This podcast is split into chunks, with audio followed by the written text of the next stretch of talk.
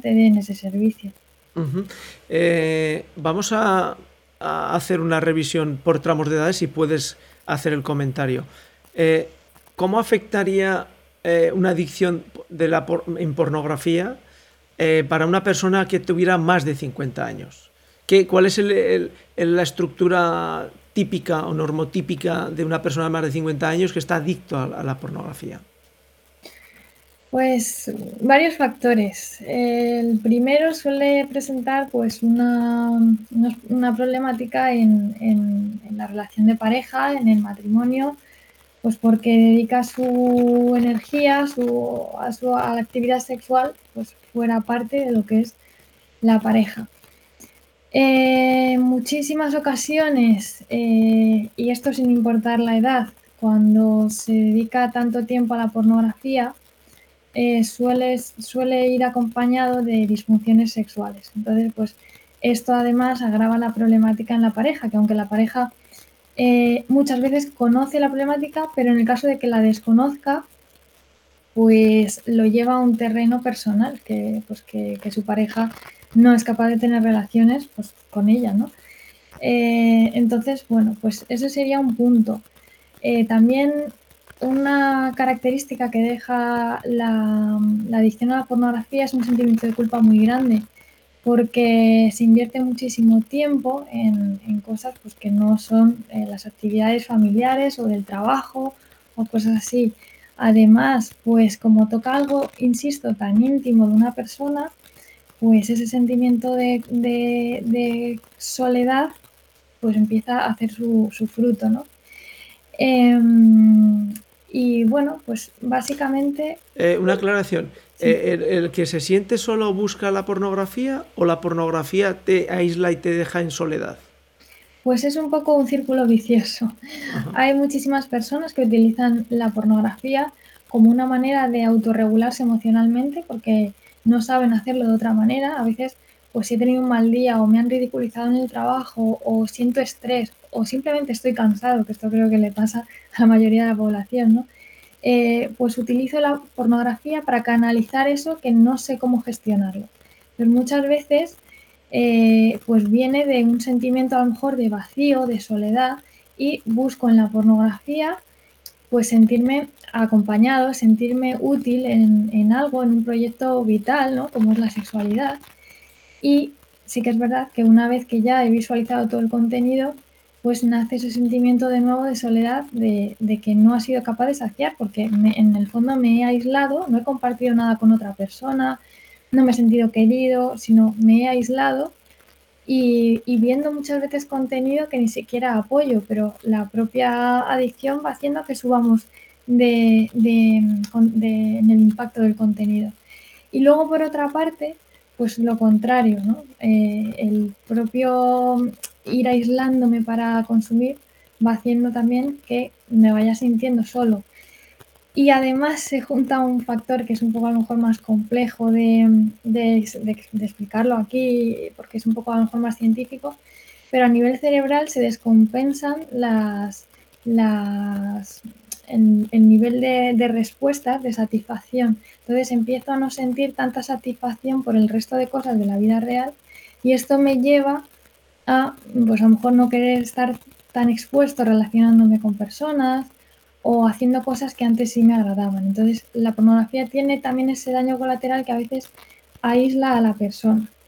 Y puede ser por los dos motivos, porque yo ya de por sí tengo un sentimiento de vacío que quiero cubrir o porque la propia pornografía me ha ido aislando de mi entorno. Eh, hemos cogido la franja alta, nos vamos a, a lo contrario, a la franja baja. Es decir, los que, consumen pornografía y tienen menos de 18 años. Porque, bueno, pues todos sabemos, eh, eh, y el que no lo sepa se va a enterar ahora, que, bueno, pues la pareja, las, las, las, personas de menor de 18 y las muy jóvenes, pues tienen las filosofías de lo más variadas. Por ejemplo, parejas abiertas, donde yo salgo con un chico o una chica y decidimos que no tenemos fidelidad, sino que cada uno, eh, cuando estamos juntos, estamos juntos, pero cuando no estamos juntos, pues cada uno hace lo que quiera.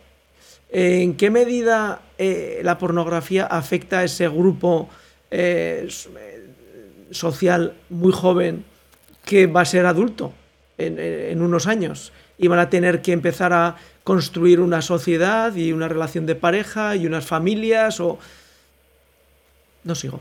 Sí, verdaderamente casi este es el factor, eh, bueno, el sector más mm, que hay que cuidar a lo mejor más porque eh, es cierto, pues tal como comentabas antes, que los, en los sectores pues que son ya más mayores, eh, no han crecido con la tecnología y por supuesto no han crecido con la pornografía de una manera habitual, sino que, pues como comentábamos, ¿no? Han tenido que ir a buscar o cintas a propósito o revistas a propósito, pero no era algo tan asequible.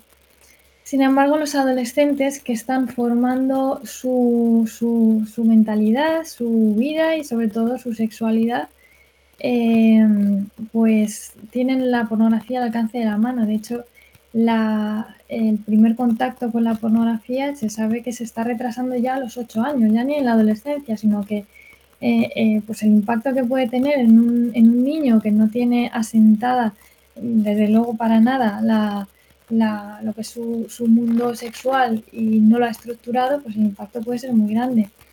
Sí que es verdad, pues que además de eso, aunque accedieran pues a una edad de 12, 14 años que sabemos que no, que ya se está adelantando. Eh, igualmente, el impacto es pues, eh, brutal porque verdaderamente se sabe que la pornografía, el, a mayor consumo de pornografía, mayor aceptación de la violencia, porque muchos de los contenidos son violentos.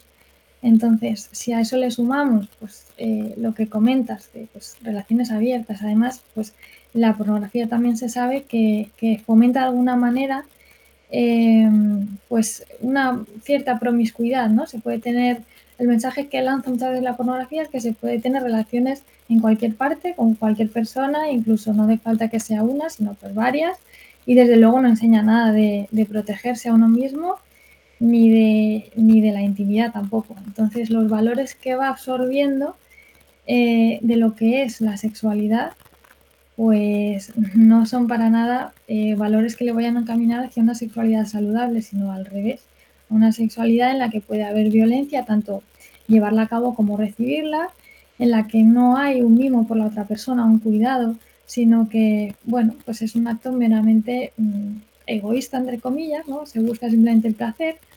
Todo esto va estructurando su mente eh, de manera que pues, las relaciones sexuales no tienen nada que ver con lo que, con lo que ofrece la realidad. Y esa disonancia muchas veces puede ir creando que, las relaciones incluso sexuales reales, si ha consumido bastante pornografía, mm, pues no le satisfagan. Y, y como comentábamos antes, pues muchas veces el resultado es también disfunciones sexuales. Pues problemas, pues eh, violencia sobre todo, no hay un cuidado, estos son los valores que están aprendiendo y además pues que se empieza a producir una disonancia entre la realidad y la, y la sexualidad que, se vende, ¿no? La ficción. Eh, ¿En qué medida, en qué medida el, mundo de la pornografía afectando a las personas más jóvenes eh, pueden llegar a a truncar la capacidad emocional eh, para enamorarse de su pareja y de disfrutar de lo que los que somos más mayores hemos podido disfrutar enamorándonos de la nuestra. A ver, es, inevitable entender que, pues que el amor y las relaciones afectuosas también tienen no solo pues, eh, algo natural, sino también tienen una, una gran carga social, ¿no? Lo que aprendemos eh, tanto de nuestras familias como de lo que nos aporta la sociedad eh, es meramente importante para luego eh, las relaciones que llevemos a cabo. ¿Qué sucede? Que muchas veces pues, los adolescentes están expuestos y aunque, aunque en casa tengan un buen ejemplo, la adolescencia es un, un periodo en el que uno se cuestiona lo que tiene en casa y generalmente mm, tiende a decidir que lo que lo que ve en la sociedad es mejor, ¿no? Que lo que le están diciendo en casa. Entonces, El problema, pues que nos estamos encaminando si no educamos bien en que la pornografía pues, puede causar adicción, en que la pornografía puede distorsionar nuestra realidad, esta serie de cosas.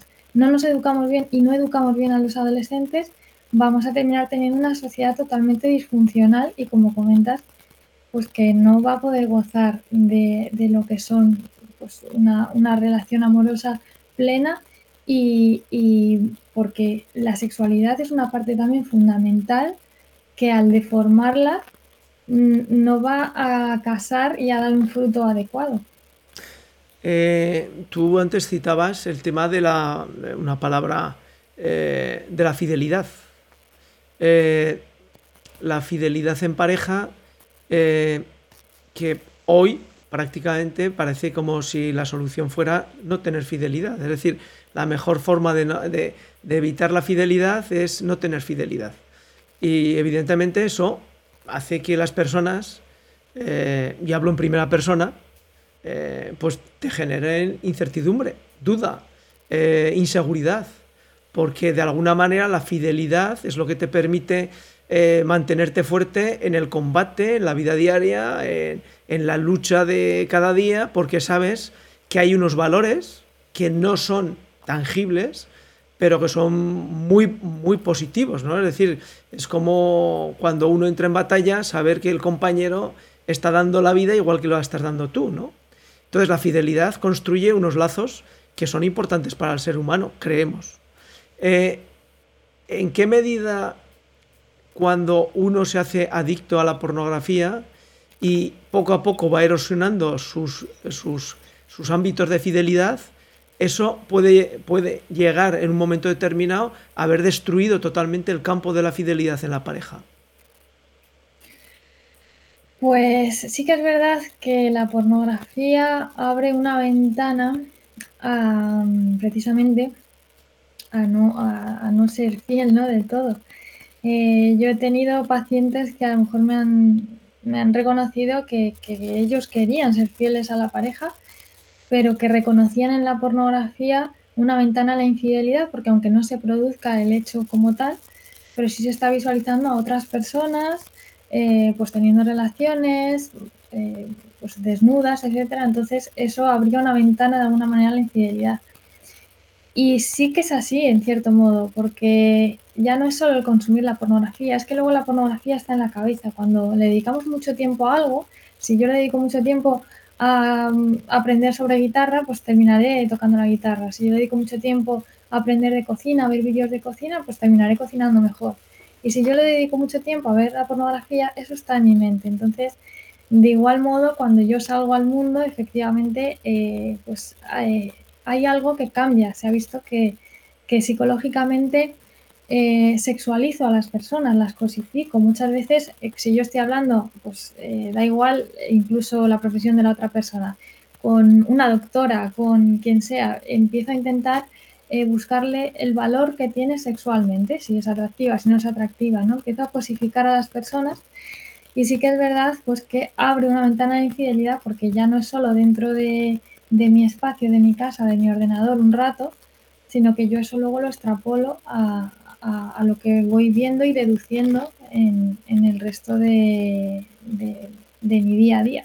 Entonces, bueno, pues es un aspecto a lo mejor sí que es verdad que hay que cuidar porque, porque bueno, pues afecta también a la manera de ver el mundo y, como comentamos, sí que abre una ventana a, la infidelidad.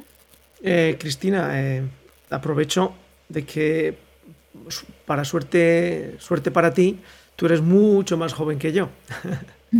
Eh, si ya antes era difícil mantener, era, era complejo tener una relación con una persona, con tu pareja, y que eh, finalmente va a ser tu mujer, o tu hombre, o tu marido, eh, conforme ha ido evolucionando esta sociedad, o ha ido cambiando, porque lo de evolución parece que da la sensación de que es todo positivo y hay veces que que la evolución es negativa porque nos traen cosas que no sabemos manejar.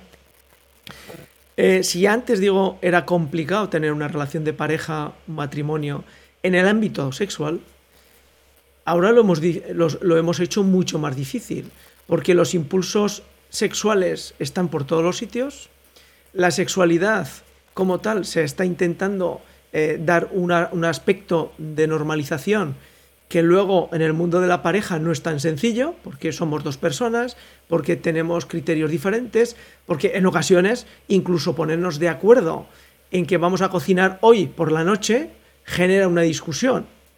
Pues no digo nada el compartir lecho con otra persona y hablar con ella de cómo me siento bien o no me siento bien en mi relación sexual. No lo hemos hecho mucho más difícil que antes. No es más difícil hoy gestionar el mundo de la pareja eh, en el, punto sexual que lo era hace 50 años? Desde luego que sí, y esto es lo que, lo que ha terminado llenando las clínicas eh, psicológicas pues, de personas que creen que tienen una disfunción sexual o cosas así. Precisamente pues porque efectivamente el hecho de em, eh, como que se ha idealizado la sexualidad de alguna manera.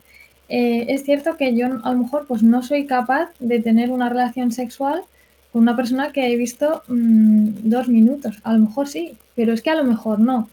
Y no es que me pase nada grave, simplemente es que, bueno, pues necesito pues una confianza, sentirme eh, de alguna manera pues también seguro, una serie de cosas que se ridiculizan, por así decirlo, y queda al lado únicamente esa visión pornográfica que se, que se vende y ya no, como decía antes, no hace falta acudir muchas veces al propio contenido pornográfico, sino que la sociedad en general, la publicidad, las series, las películas ya te están eh, induciendo un poco a qué camino tienes que llevar en tu sexualidad. En las propias películas, aunque no se vea nada eh, pues extravagante, realmente tú estás viendo que pues un chico conoce a una chica y esa misma noche pues se acuestan, aunque la cámara pues eh, se vaya para arriba y no se vea nada. Pero lo que te están queriendo decir es que eso es posible. Y nosotros, pues como individuos, pues a veces puede llegar a ser posible y a veces no. E incluso podemos llegar a idealizar que esto debe de ser así y la realidad no es. Por eso comentaba antes que se produce una disonancia entre lo que es la sexualidad, que parece un boom que tiene que ocuparlo todo eh, actualmente, y, produce una disonancia con lo que es la realidad, que luego en la realidad, pues como tú bien dices, muchas veces pues mm, lo mínimo puede generar una discusión. Entonces ya mi mente va por esto no debería de ser así, cuando es la normalidad, ¿no? En una relación sexual existen torpezas, distracciones, un montón de cosas que además están ahí para ir regulando también los químicos a nivel cerebral. Cuando no hay eso y simplemente hay una, sexualidad idílica, que es lo que sucede al visualizar pornografía, se produce una intoxicación de dopamina, por ejemplo, a nivel cerebral. Esto es lo que produce esa descompensación en el sistema de recompensas. Entonces, tiene su función que las cosas sean pues naturales, que haya torpezas, que haya pues eh, mm, pues que no todo se cuadre y sea idílico, tiene su función y de hecho el problema que nos encontramos en las clínicas es ese, que, la gente ha idealizado de alguna manera el sexo cuando acuden a clínica pensando que tienen un problema y lo único realmente es pues eso, que, la naturalidad está ahí y no siempre puedo llevar a cabo una relación sexual de la manera que yo me he imaginado. eh, vosotros como tal, me comentabas fuera de micro, que sois una asociación.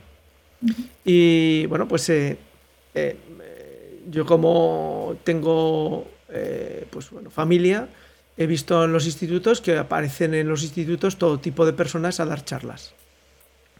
Y bueno, pues para, para las personas que somos, que tenemos un cierto criterio, pues algunas charlas de las que dan nos llaman la atención. Eh, en la medida que nuestros hijos nos cuentan pues lo que de qué iba la charla, cuántas horas ha sido la charla, etc.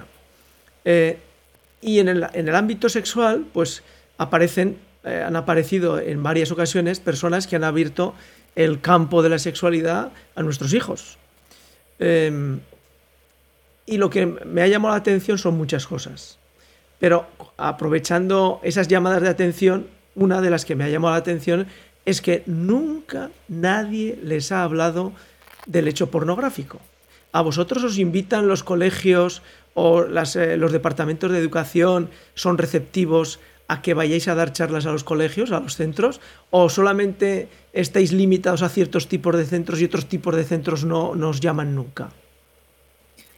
Pues sí, lo cierto es que mm, la pornografía es un tema tan, tan tabú y tan desconocido que quizá eso también es lo que genera un poco pues el, encontrarse la problemática y, vienen a solicitarnos efectivamente que, vayamos a, diferentes institutos. No tenemos un perfil de instituto, o sea, nos, nos llaman de diferentes eh, institutos y simplemente pues para dar la charla, porque bueno, ven el contenido en la web.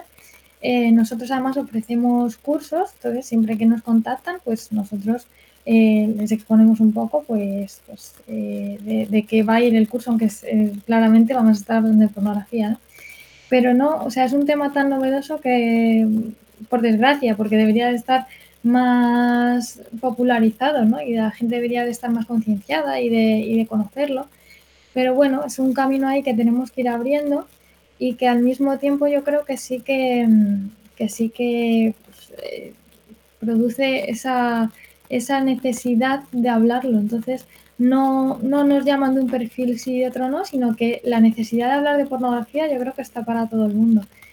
Y, sobre todo, pues como decía antes, súper importante eh, estar ahí para, hablarle a los más jóvenes, porque sí que es cierto, como comentabas, que pues eh, de sexualidad puede hablar cualquiera y, desgraciadamente si no es un experto que vaya a mantenerse neutro y a explicar un poco las cosas eh, para beneficiar a los demás, sí que es verdad que podemos caer a lo mejor en dar opiniones en una charla que a lo mejor pues a los padres efectivamente no, no, están de acuerdo, ¿no? Porque cada uno en casa educa como, como buenamente le parece. Sí que es verdad, pues que la base es esa, yo creo, eh, desde casa dar una buena, una buena formación, hablar de sexualidad, pues como de cualquier otra cosa, porque siempre va a ser mejor que pregunten a alguien que les quiera, que pues, somos nosotros, ¿no? A nuestros hijos desde casa, que pues que efectivamente que reciban a lo mejor por charlas que se les ha impuesto o lo que sea, pues informaciones erróneas. Entonces, siempre la información mejor desde casa. Y luego, sobre todo, pues en el tema de, la pornografía, pues si, si, si pues, eh, se ha tenido una charla y demás, que, haya esa confianza de en casa remitirnos, que eso está muy bien, lo que les han contado, pues para poder ir también eh, dialogando con el niño, con el adolescente, sobre qué, sí, porque da igual una charla que cualquier otra cosa. Se van a ir encontrando la sexualidad y sobre todo la pornografía en la sociedad en general. Eso es importante pues que desde casa podamos dialogar también con ellos. Eh, una persona joven, eh, adicta a la pornografía, eh, ¿le va a resultar más difícil dejarla que a una persona mayor? ¿O depende fundamentalmente del tiempo que lleva adicto a la pornografía para poder abandonarla? Pues más que del tiempo o de la edad, creo que depende de la mente. O sea, yo me he encontrado casos de personas mejor 50 años en adelante eh, pues con un grave problema pues porque dedican muchas horas y el costo además ha sido mucho más porque la familia se queda totalmente a un lado y a lo mejor un adolescente pues el costo es menos y además tiene esa capacidad de, de, reestructurarse, de, pues puede iniciar actividades nuevas, no, pues tiene un, montón de años por delante por, todavía por formar una familia, por, por volver a reestructurarse, ¿no?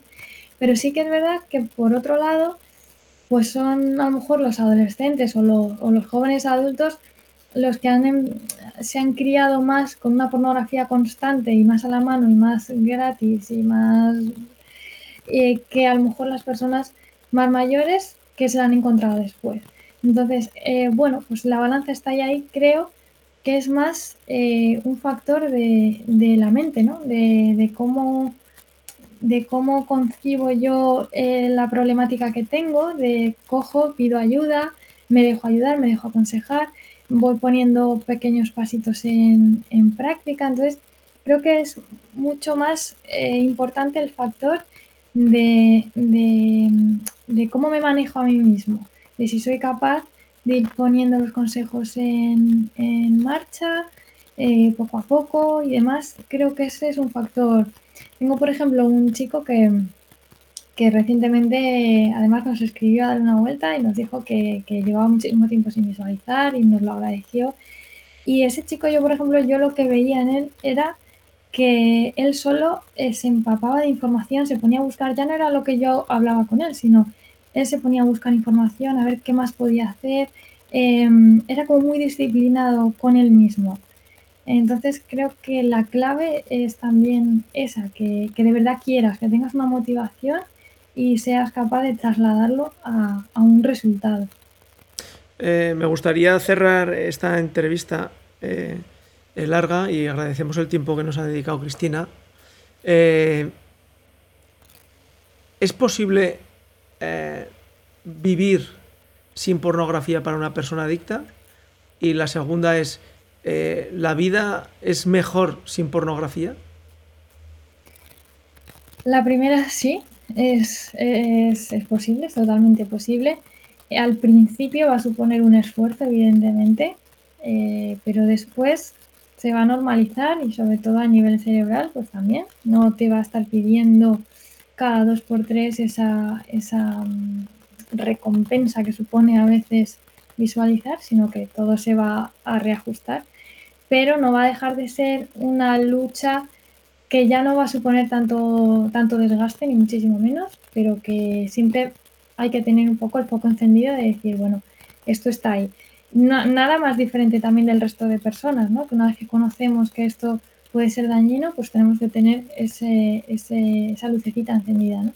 Pero sí es posible y desde luego es mucho mejor llevar este proceso acompañado, tener una persona de confianza con la que poder eh, expresar lo que siento porque es, desde luego eh, se ha visto que, esto es fundamental para adquirir un buen compromiso.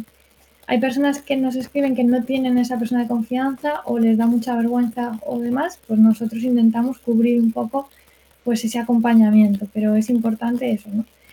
Y, y bueno, pues sí que es posible salir, y de hecho hay muchos casos de personas que salen.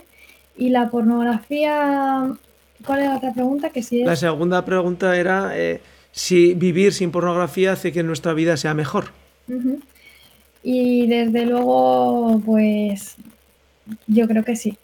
Esto es una opinión mía personal, porque, bueno, pues no te puedo decir tal estudio dice, pero sí que hay estudios que dicen que a mayor consumo de pornografía, pues mayor percepción de que la sexualidad puede estar unida a la agresión o recibirla, todo lo que hemos comentado durante la entrevista. Entonces, pues esto desde luego me lleva a pensar que sí. Y además, eh, pues también los estudios dicen que incluso las relaciones sexuales en los matrimonios han disminuido en comparación con, con estudios anteriores. O sea, una serie de factores que se ve que realmente antes la calidad podía ser mejor, incluso en las relaciones personales como ya en la propia sexualidad, y desde luego está habiendo un empobrecimiento. Entonces creo que sí, que sin pornografía pues es más posible ser feliz y, que, y que tu vida sea pues más satisfactoria. La pornografía es machista. Afecta a tu vida social. La pornografía puede generar disfunción eréctil. Está llena de mentiras. Fomenta la trata de personas. La pornografía puede volverse adictiva. Por eso, dale una vuelta. Dale una vuelta. Dale una vuelta. Y empieza a vivir una sexualidad íntima, placentera, auténtica, real y compartida, llena de caricias. Vive una sexualidad que os haga felices. Vive una sexualidad que te haga libre. Muy bien, Cristina. Eh, lo que es importante y señalamos y subrayamos al finalizar esta entrevista que eh, lo que han oído por parte de Cristina no son opiniones, sino que son criterios establecidos por una profesional a la luz de su formación y además a la luz de su aplicación en terapia y en su gabinete. Con lo cual, que nadie piense que todo lo que ha dicho Cristina a lo largo de la entrevista se puede eh, contradecir con una opinión eh, de una persona de la calle. Porque la realidad es que por mucho que la persona de la calle diga que el alcohol no es malo, eh, si uno es alcohólico, pues la realidad es que no es bueno. Con lo cual, diferenciemos en los temas serios las opiniones de cada uno y las opiniones que nacen y son fruto de la formación y de la experiencia terapéutica. Cristina, muchísimas gracias. Y bueno, pues eh, en la medida que podamos difundiremos lo máximo posible este contenido para que las personas que lo necesiten y lo entiendan como necesario, pues puedan acudir a darle una vuelta.org y ya saben, pueden escribir si necesitan alguna información a ayuda arroba dale una vuelta Mil gracias, Cristina. Muchísimas ¿Quieres añadir algo más? Sí, pero un poco ya a nivel personal, os queríamos agradecer muchísimo pues que nos hayáis dado este espacio para poder seguir en la lucha de darle un poco de visibilidad y que la gente pues, se conciencie de que, de que esto puede generar una problemática. Cristina. Muchísimas gracias. Eh, a vosotros y desde luego, bueno, pues eh, es una iniciativa muy bonita, pero sobre todo porque nos tememos que conforme pasen los años van a va a ser más necesaria, porque la realidad es que el mundo eh, pornográfico ha crecido exponencialmente y ha crecido en todas las ramas, es decir, ha crecido en el marketing, ha crecido en la difusión dentro de los buscadores, ha crecido en lo que son salas de chat pagando, ha crecido por todos los niveles. Con lo cual, más tarde o más temprano, como decía un aforismo, cuando la cosa se arregla es porque se ha estropeado del todo. Con lo cual, se estropeará del todo y el ser humano necesita tener unas relaciones sanas en pareja y en sociedad. Y creo que la pornografía no es precisamente que ayude a tener relaciones sanas ni para la pareja ni para la sociedad. Bueno, Cristina, un saludo fuerte, agradecido de verdad de que queráis aportar vuestra experiencia, vuestro conocimiento y vuestra, vuestra acción aquí en Honor Ediciones y os haremos llegar todo el contenido. Muchas gracias.